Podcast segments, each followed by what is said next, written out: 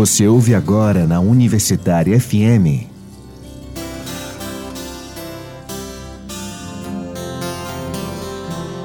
Terra Mãe. Terra. Terra. Realização Viés, Núcleo de Economia Política. Produção e apresentação Arthur Vigílios.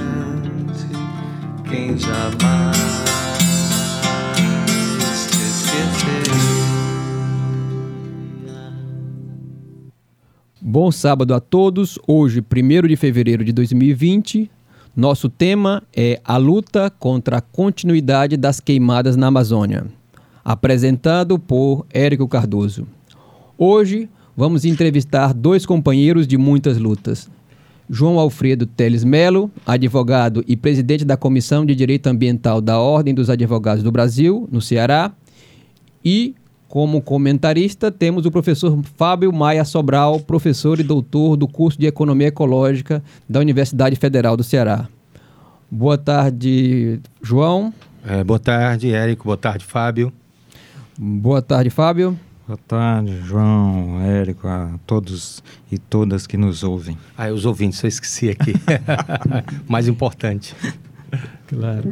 É, essa música de abertura do programa foi escolhida, felizmente, pelo nosso querido companheiro de bancada aqui hoje, e da organização do Terra Mãe, é, Fábio Sobral.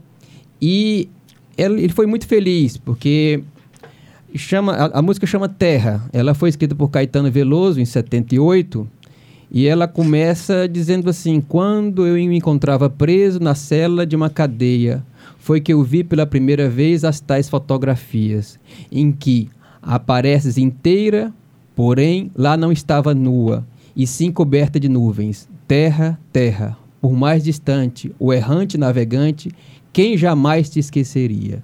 essa música ela foi inspirada no período em que o Caetano ficou preso, em 68. Ele foi preso 14 dias depois do AI-5.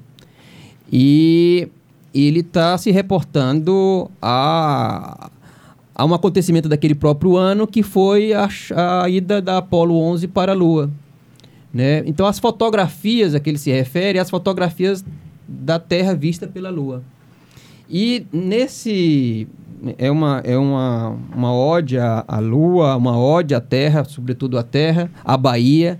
Há uma musa que a gente vê subliminarmente na própria música, mas ele se refere à, à terra e que até então não tinha sido visto em fotografia. Né? A gente sabia que a terra era azul porque o Yuri Gagarin tinha, tinha testemunhado.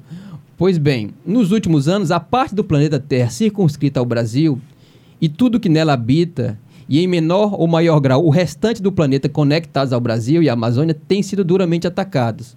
Há um ano foi registrado é, por nós, inclusive no programa passado, dia 25 de janeiro, que nós sofremos o maior crime ambiental da história do país. Foi em, foi em Brumadinho que morreram ou desapareceram mais de 270 pessoas.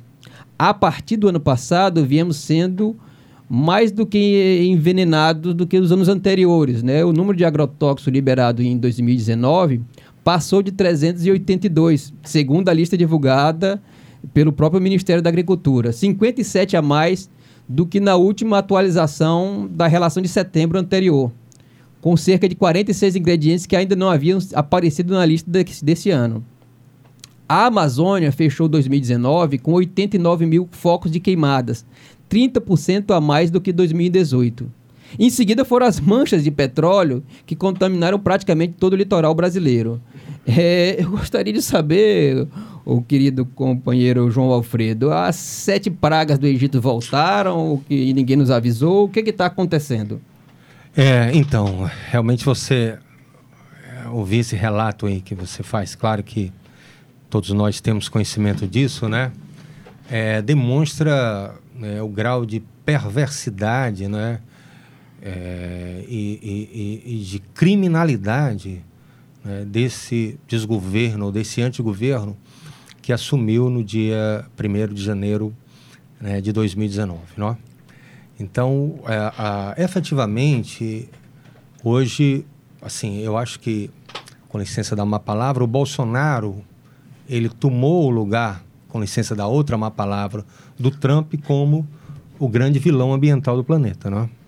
Quer dizer, todos sabem que quando o Trump se candidatou, não é, ele também foi muito em cima de pautas antiambientais, ele sempre foi ligado àqueles que negam a existência do aquecimento global, ele prometeu e retirou os Estados Unidos do Acordo de Paris, que todo mundo sabe que é um acordo muito limitado do ponto de vista do enfrentamento da situação climática mundial, mas eu penso que a, a, a, o próprio fato dos Estados Unidos seria uma federação com muito mais é, é, autonomia dos Estados-membros do que o próprio país, do que o próprio Brasil, fez com que assim uma série de estados, né, me refiro aqui a dois pelo menos, que a gente tem notícia, a Califórnia e a, e a Nova York, que adotaram os seus próprios planos né, estaduais de mudanças climáticas, trabalharam é, com a mudança da matriz energética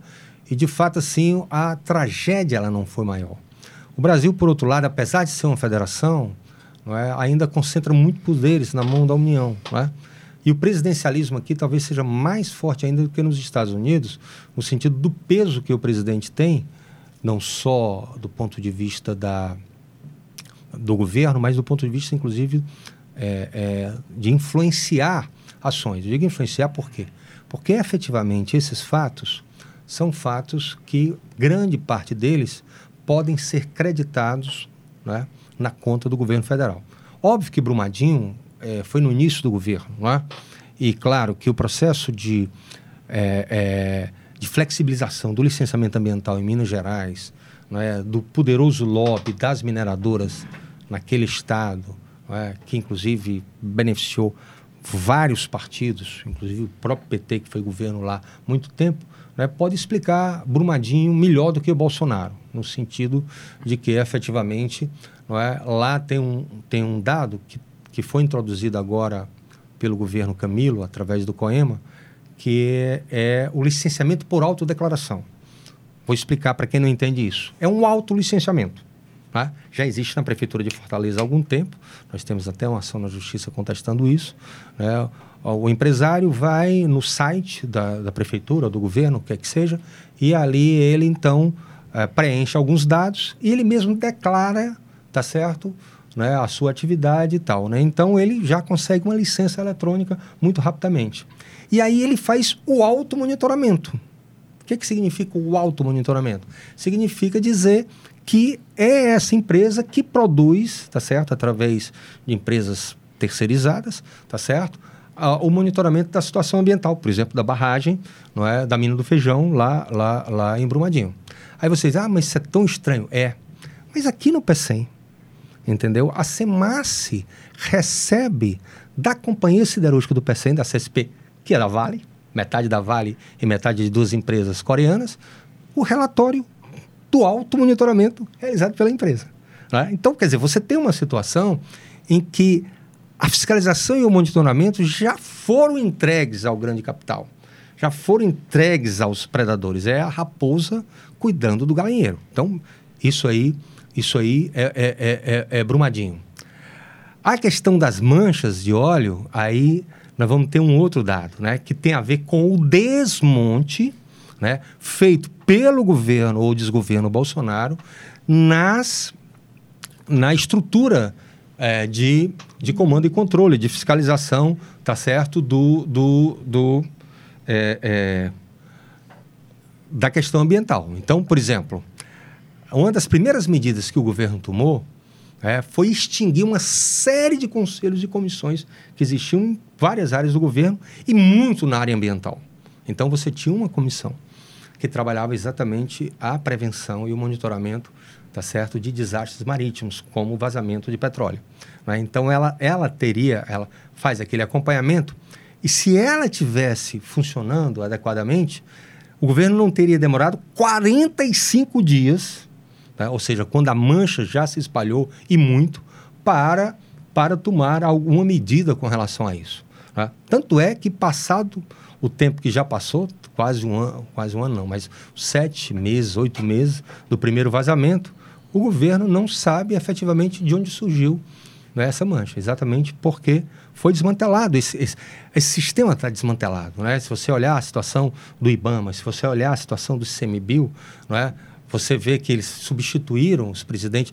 Para quem não sabe, o ICMBio é o Instituto Chico Mendes de Biodiversidade. É o que cuida das unidades de conservação, dos parques, das florestas. Né?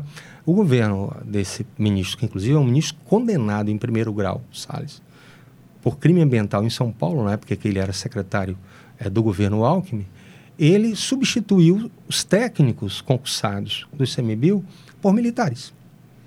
Por militares, está entendendo? Pessoas sem formação nessa área, nessa militarização é, de alto a baixo, né? Aí você vem os agrotóxicos. Aí os agrotóxicos, aí é, é, é, a força mesmo dessa indústria, a força do agronegócio. Como é que era o apelido da, da Tereza Cristina? Musa do veneno. Ela era. Por quê? Porque ela tinha um projeto de lei que chamava Pacote do Veneno Agrícola. Ou seja, era para. Esse projeto de lei era para liberar geral os, os agrotóxicos no país. Só o que, que ela fez? Não precisou nem aprovar esse projeto de lei. Administrativamente, como você mesmo falou agora há pouco, né, houve essa enxurrada de liberação né, é, de agrotóxicos. A própria Anvisa é, é, de forma também unilateral, ela diminuiu a classificação de toxicidade de uma série desses venenos, né? de sorte que nós estamos sendo envenenados como nenhum canto do planeta. Né? Vários desses, é, desses produtos que foram liberados são, por exemplo, proibidos na Europa, né? que tem um controle bem mais rígido é, do que o nosso. Né? Então, ali tem muito a ver né?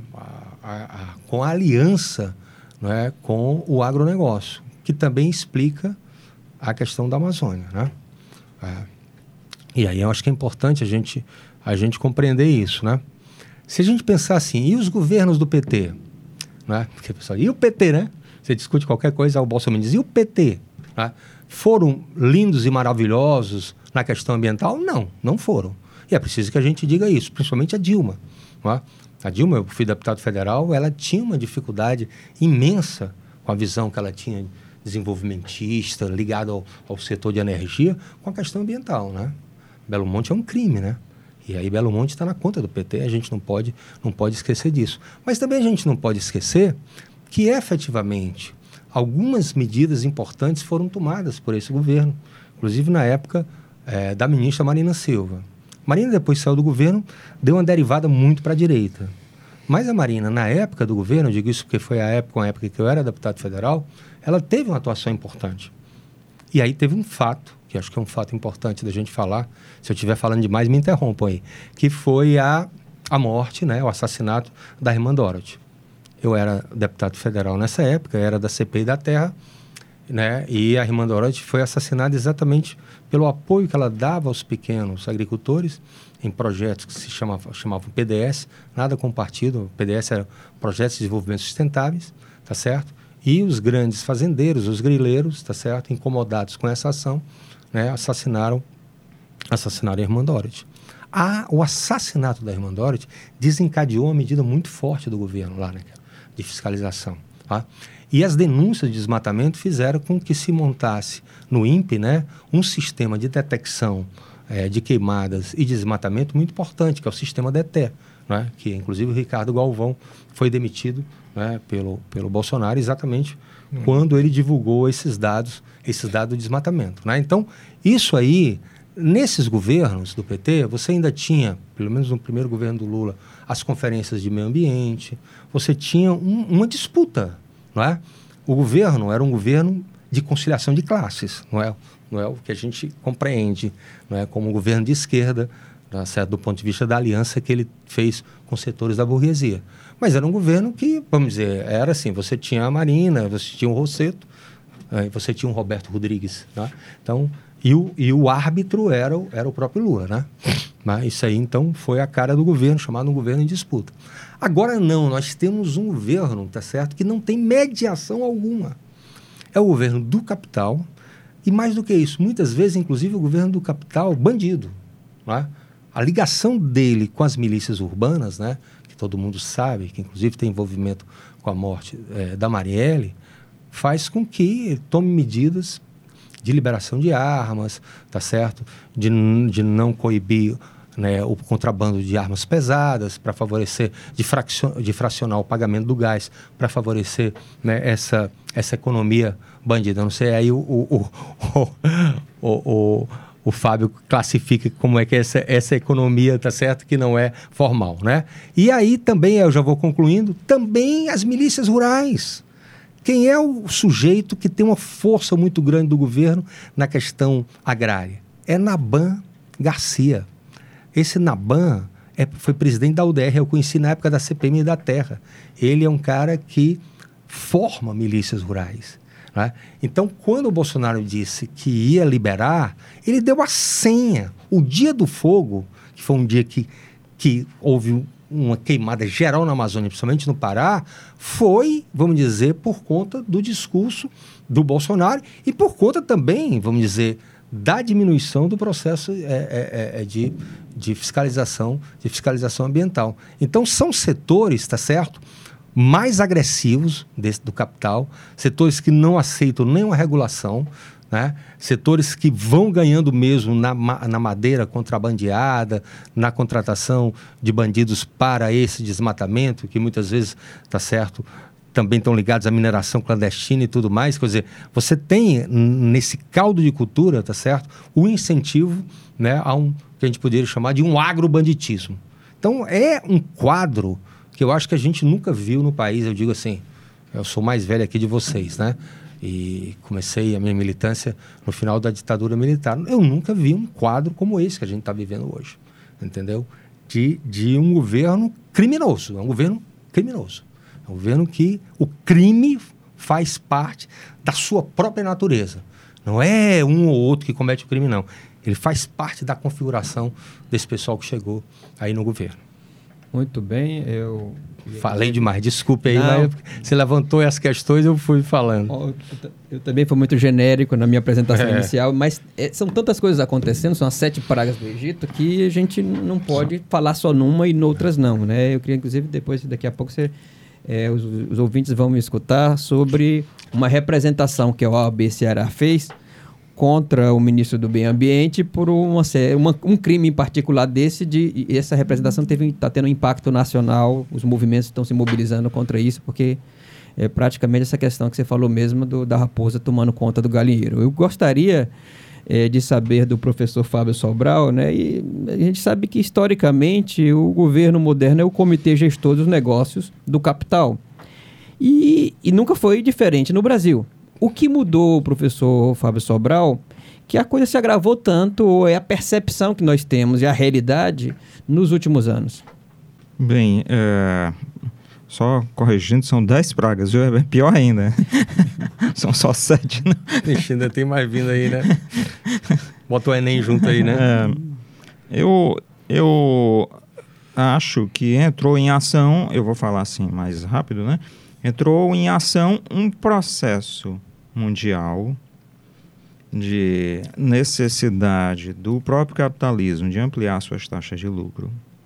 Então há muito discurso na Conferência Internacional em Davos de def- defesa do meio ambiente, mas esse pessoal perdeu o senso da de qualquer medida ambiental. Então eles eh, publicamente fazem discursos da proteção ambiental, mas para ampliar as taxas de lucro se tornaram fundamentais medidas de ampliação da, do desgaste da natureza, da devastação ambiental, principalmente nos setores minerais, em alguns países específicos, que são os países fornecedores de matérias-primas para regiões extremamente desenvolvidas. Então, é, as empresas são controladas hoje, em- nós não vivemos mais num capitalismo empresarial, as empresas estão subordinadas a fundos de investimento, esses fundos de investimento se movem por balanços de, eh, que se dão a cada três meses, são trimestrais.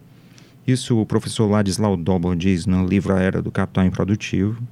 Então, a cada três meses é feito o balanço se deu lucro ou não. O dirigente da empresa é cortado imediatamente se deu lucro ou não. Se o lucro, inclusive, foi menor do que o período anterior, também eles cortam. E a distribuição de dividendos, né? A é distribuição de dividendos. Então, o, é, o critério se tornou de curtíssimo prazo de intensificação da exploração. Esse magote de gente que está aí no governo, né, que em cearenseis, né, magote, né, esse monte de, de pessoas que com problemas, inclusive judiciais e com concepções extremamente arcaicas, é, eles estão obedecendo a esse critério. A subserviência do Bolsonaro ao Trump não é simplesmente uma subserviência pessoal. Ele representa exatamente os interesses que precisam estar para essas corporações, né, que em boa parte no setor mineral estão umas, as quatro ou cinco maiores que controlam a mineração no mundo estão na, na Suíça. Entende? O que ele chama de players, os grandes players. E para esses setores minerais importa é derrubar a floresta o mais rápido possível, né? E para e esse aí em Chicago você tem o pessoal que lida com as mercadorias agrícolas, agropecuárias. E para esse pessoal tem que ser rápido também, entende? Qual é É. o fundamento da- das queimadas na Amazônia para o grande capital internacional? É, o, o, o fundamento é, é, expansão, expansão da soja, expansão do gado e agora foi liberado em áreas de- do Pantanal e da Amazônia a cana-de-açúcar, né? Então é, é lucro rápido. Aqui nós temos no Ceará o caso da cidade de Quixeré, do município de Quixeré, onde uma empresa explorou o abacaxi até esgotar a terra e foi embora para Moçambique. Entende? Então o critério é o mesmo, é esgotar rapidamente e ir embora. Né? Muito obrigado pelos esclarecimentos, professor Fábio. É, eu gostaria, como a gente prometeu aos ouvintes, é, a OAB, é, secundada pelo Greenpeace, o MST, o MTST e outros grupos, eles entraram com uma representação Procurada- Procuradoria-Geral da República contra o ministro do Meio Ambiente.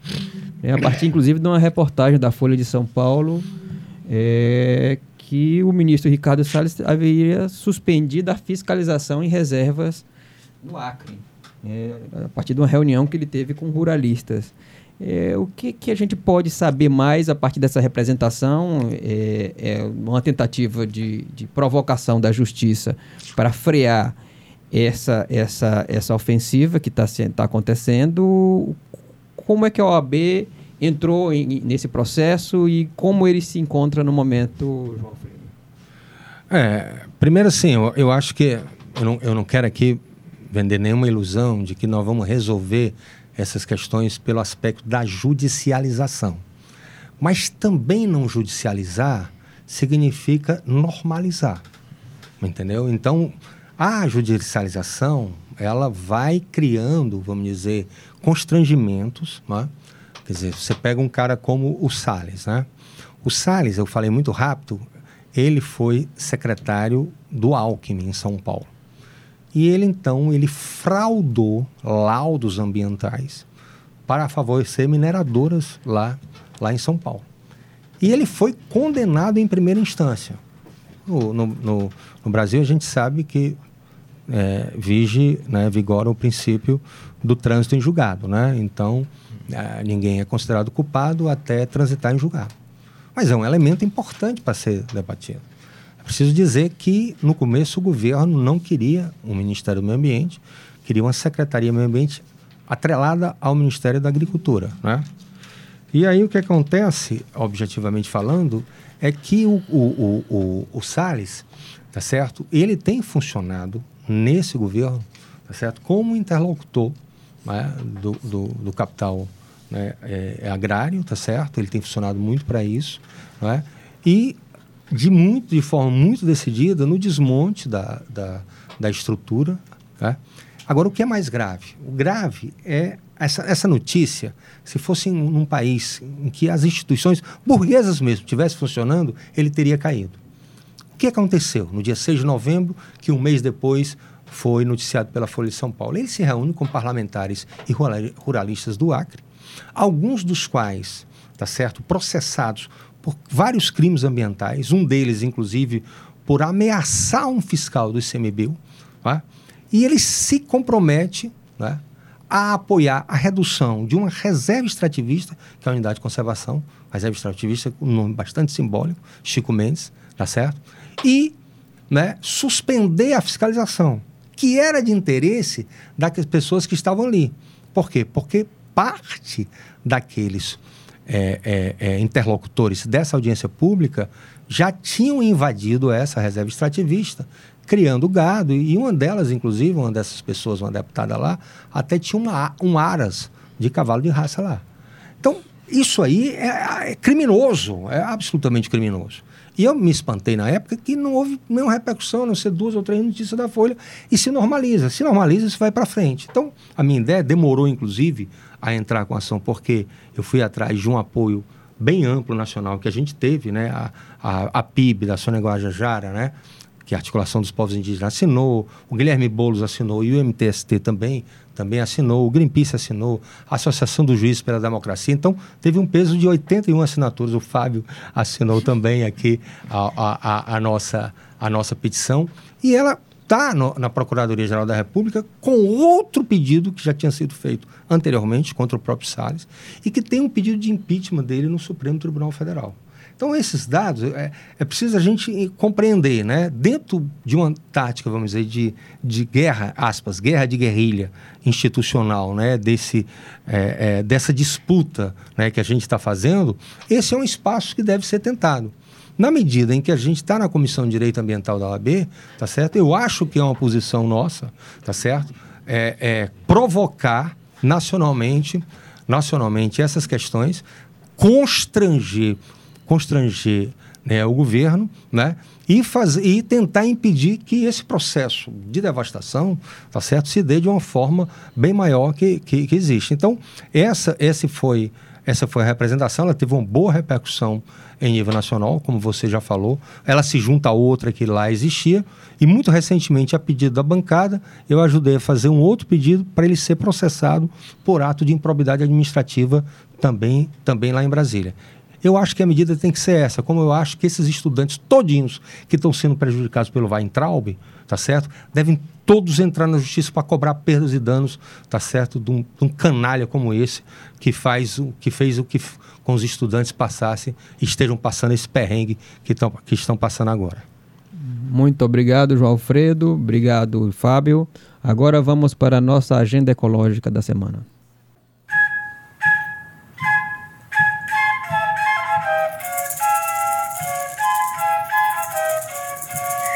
Agenda Ecológica.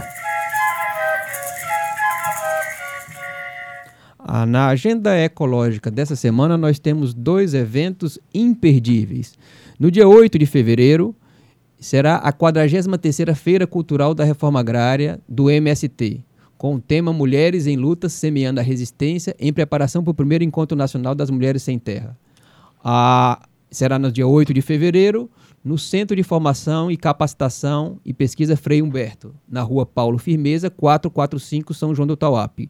Tem início às 9 horas da manhã. E queria que o João Alfredo, que aqui não está essa semana conosco, complementasse a agenda com um outro aviso.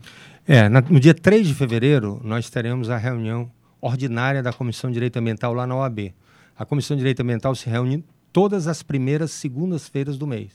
Então, quem quiser aparecer levando um tema, debater algum ponto, apresentar alguma denúncia, a reunião ela é aberta. Vai de 14 até 16h30, sempre nas primeiras segundas-feiras do mês, lá na Avenida Guararapes 600, pertinho lá entre Guatemi e a Unifor, tá certo? Na sede da OAB. Fica aqui o convite, então. Que dia? É sempre as primeiras segundas-feiras. Agora, no dia 3 de fevereiro, segunda-feira, portanto. Obrigado, João. Muito obrigado e boa semana a todos.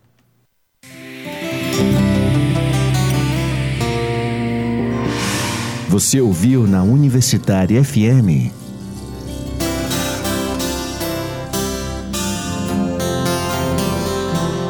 Terra Mãe. Terra. Terra. Realização Viés, Núcleo de Economia Política. Produção e apresentação Arthur Vigílios. Quem jamais